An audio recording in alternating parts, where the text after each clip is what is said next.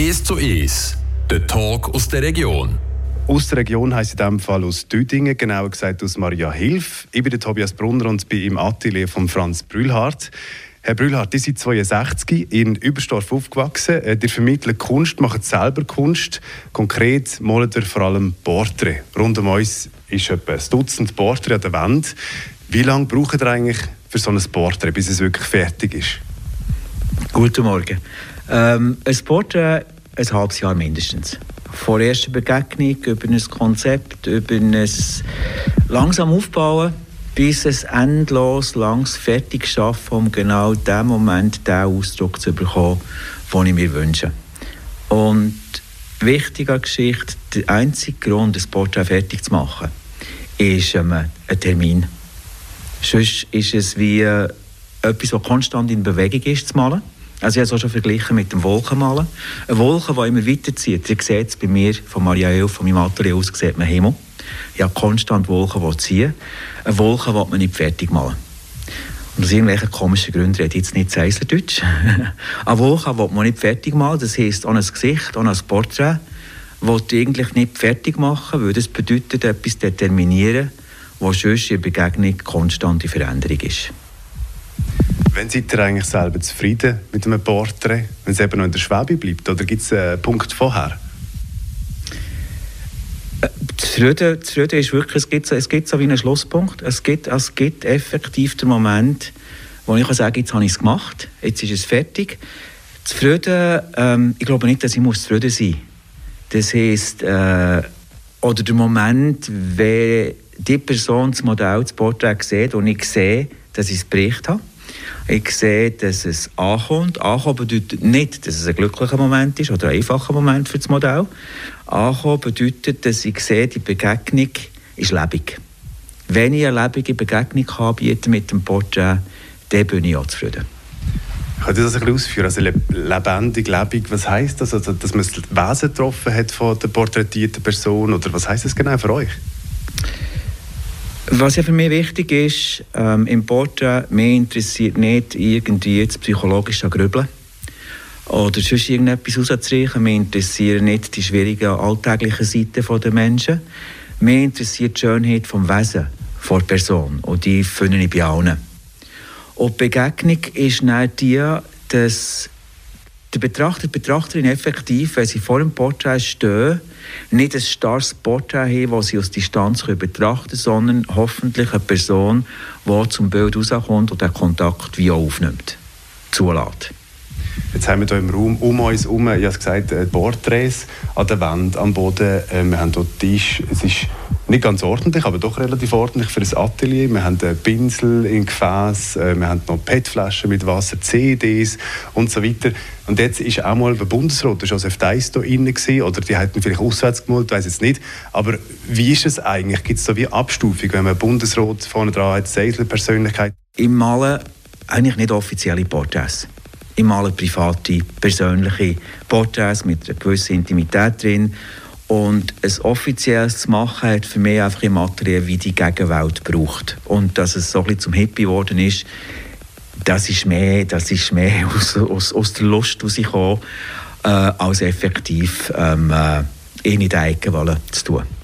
Wie viel Freiheit hat man eigentlich noch als Porträtist? Also die hat im Vorgespräch gesagt, es gibt Leute, je reicher dass sie werden, desto mehr Anspruch haben sie und desto tiefenhafter sind sie. Äh, wenn ihr so Freiburger Persönlichkeiten malt, wir haben ein paar um uns herum, vielleicht könnt ihr auch kurz äh, die Szene beschreiben, wer hier hängt. Es hat verschiedene Ansätze Porträts hier im Atelier. Und wenn wir schon bei den Freiburger sind, es hat zwei Seisler, zwei Taferscher, also quasi in der Nähe von mir hier aufgewachsen. Es hat den Stefan Ebi, Ihn treffe ich nächstens in Freiburg, weil wir zusammen ein gemeinsames Projekt haben für den Oktober, die äh, Berner Ausstellung. Und möglicherweise so ein eine Planung für eine Freiburger Ausstellung, weil eine Freiburger Edition quasi auf meine Künstler, von meinen Künstlerinnenporträts, weil dort gibt es Isabel Krieg, Künstlerin Freiburger, Peter Eschmann habe ich gemalt und vor uns hängt dort Martin Schick, äh, die künstlerische Wundertüte in Performance, ähm, die Weltausstellung Schwarz See und natürlich Blue Factory bekannt, das er die leitet in Freiburg. Und das sind so die grossen Künstlerinnenporträts mit der Persönlichkeit der Freiburgischen. Es hat andere Freiburger, die hier sind, die ich aus dem Privaten kenne. Was sonst noch so bekannt ist, äh, ist das Porträt von Linda Geiser. Linda Geiser, ähm, für mich ein Begriff wegen der Kummerbuben.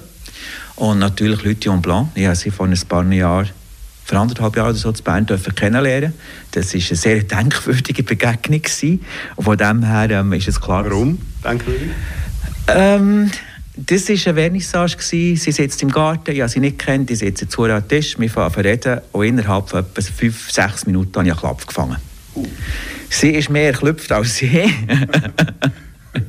Und sie war, glaube ich, ein bisschen angegügelt und wir haben einfach äh, äh, subito so einen wunderschönen, zeuglischen äh, Bezug zueinander gefunden. Und aus dem heraus, auch ein bisschen aus dem Witz heraus, habe ich halt ihn gefangen. und es ist dann so weitergegangen, sie hat dann gefunden, der Fellini hätte sie mal geküsst und ich bin jetzt einfach der, der von Linda Geiser geklebt ist. Ähm, das ist das. Dann das andere Porträts, die jetzt in Vorbereitung für die nächste Porträtausstellung im Herbst in Bern hängen. Und dazu kommt eine ganze neue Serie von armenischen Porträts. So der armenische Menschenschlag, die Armenier, die ich kennengelernt habe im Sommer, die sind jetzt hier auch quasi in Arbeit als Porträt. Armenien ist für euch ganz wichtig geworden. Über das das sehr spannende Thema und eure Beziehung zu dem Land, zu den Menschen, zu der Kultur, dort reden wir gerade nach einem Song. You see tonight it could go either way. Hearts balanced on a razor blade. We are designed to love and break Then to rinse and repeat it all again I get stuck when the world's too loud And things don't look up when you're going down I know your arms are reaching out from somewhere beyond the clouds. You make me feel.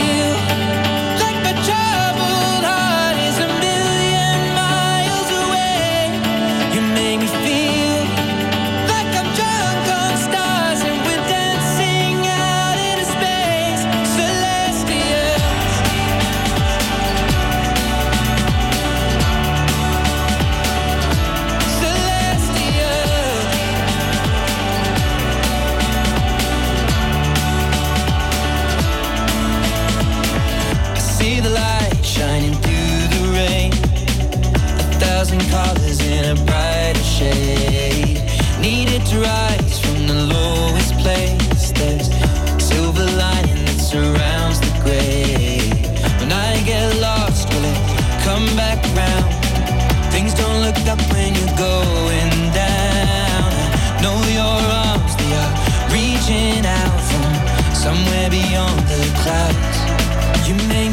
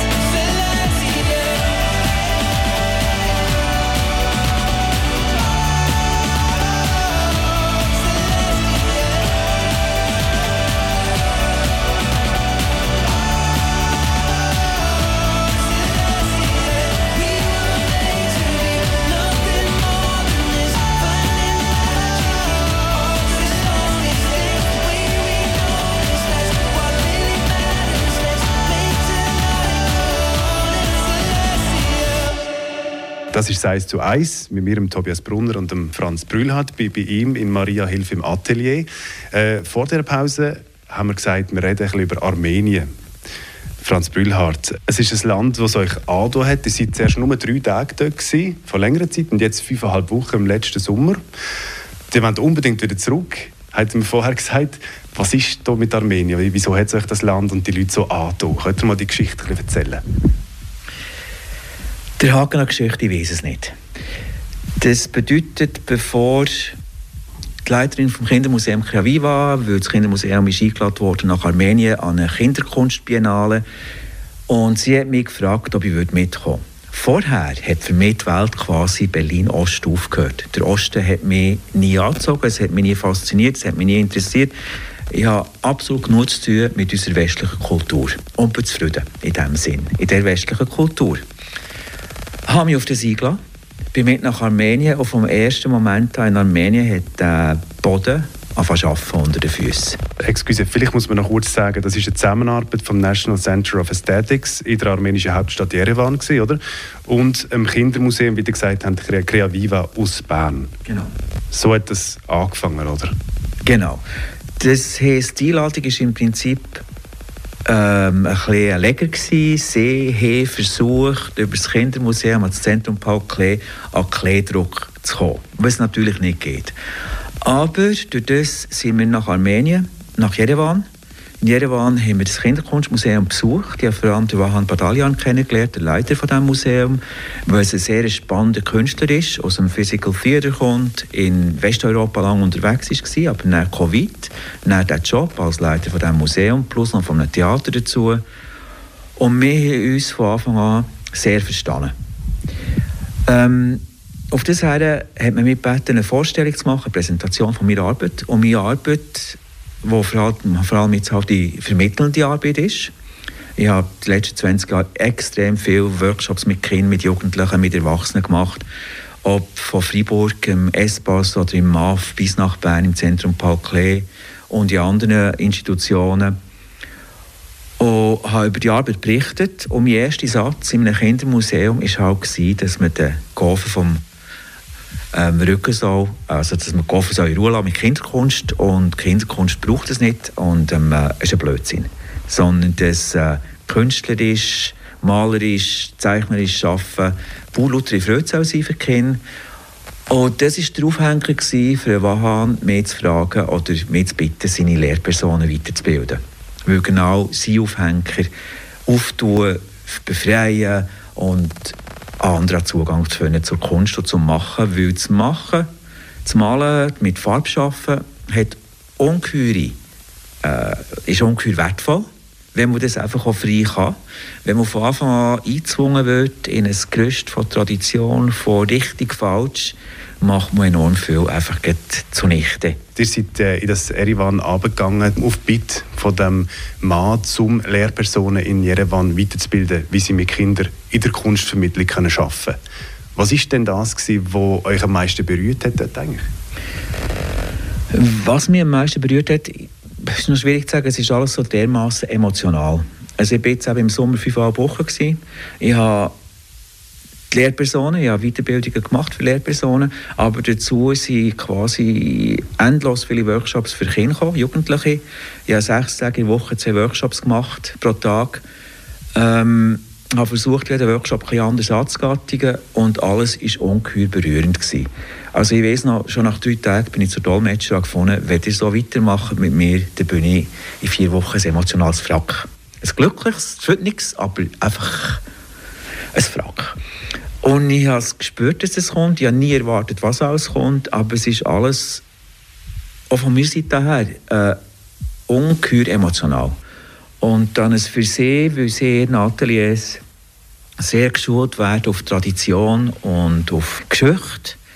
Das alles nicht kennen, ist es für sie bizarr gewesen, so quasi der alte Mann mit dem weißen Bart, der in der Luft rumhüpft, der von Musik redet der versucht, Armenisch zu lernen, der findet, es gibt keine Fehler. Vor allem der Satz, dass ich finde, es gibt keine Fehler, ist für sie wie komplett etwas Neues gewesen. Und äh, zusammen was zu entwickeln, statt jedes für sich alleinig, wirklich Gruppenarbeiten zu machen, auch in verschiedensten Techniken, Methoden, in verschiedensten Prozessen, die sie nicht kennen, halt auch im Spiel was zu entwickeln und nicht in einer sehr grossen Ernsthaftigkeit. Und zu merken, das ist sehr befreiend. Jetzt ist ja äh, Armenien ein armes Land, es hat Konflikt Härte dort. Ähm, es besteht ein Konflikt. Ist echt das? Also wir haben im Vorgespräch schon gesagt, wir versuchen uns dem ein bisschen anzunähern, was das Jerewan, das Armenien für euch eigentlich ist, warum ihr dort so intensiv dabei sind und so begeistert sind für alles. Ähm, ist es auch die Intensität vom Leben dort, dass es dort irgendwie um Siegmachte geht, oder? Das mit ähm, armenisches armes Land ist, wenn man in Erevan ist, nicht zwingend, weil ähm, Jerewan ist schlicht und einfach eine moderne Metropole. Das Land selber ist effektiv ein riesiger Konflikt. Also wenn ich sage, ich gehe im Juli, August mit zurück, ist es nicht sicher, dass das möglich ist, weil halt, ähm, äh, aber das wäre auch die politische Geschichte, die lassen wir jetzt glaube ich gescheiter wie aus. Ähm, aber es ist auch so, dass, dass in der einen Stadt im Süden, wo ich war und habe, in Goris, das ist ein paar Wochen später, sind die Aserbaidschaner dort gekommen und angegriffen. Das ist schon so, dass ähm, äh, Armenien ist ja mit der Schweiz vergleichbar, kein Meer, vier Länder rundum. Nur weil wir mit den vier Ländern rundum doch wohl gut zu Gang kommen, hat Armenien im Norden einen guten Freund, der christlich ist, ähm, äh, Georgien. Im Süden der Iran. Der Iran ist ein guter Freund. Ich meine, das stößt mir ein bisschen auf, natürlich, dass der Iran ein guter Freund kann sein kann. Aber im Westen der Türkei, und das ist gar kein guter Freund, und noch schlimmer ist der Osten äh, und der ewige Konflikt mit Aserbaidschan. Und ähm, äh, der Protektor ist der Putin und das ist natürlich auch, ähm, das muss man zuerst irgendwie äh, ähm, schlucken. Und der ist abgelenkt im Moment. Also die Situation ist heftig. Was, was wahrscheinlich ähm, die, das, das Volk so emotional macht und so dankbar macht, ist, dass sie eine extrem lange Geschichte haben mit, mit äh, Völkermord, mit Verfolgungen, mit Krieg, mit diesem und jenem und aber als armenisches Volk verhebt und sich sehr in diesen Traditionen halt auch sicher fühlt. Und die Traditionen, ähm, die wir ein bisschen straussen zum Teil, ähm, an denen extrem festhalten. Ja. Mehr erfahrt man auf eurer Homepage. Wir können jetzt noch lange weiterreden, aber Franz Brühl hat bis dahin merci vielmals für das Gespräch. Schnorra Galizyn, wie man so schön auf Armenisch würde sagen. Äh, merci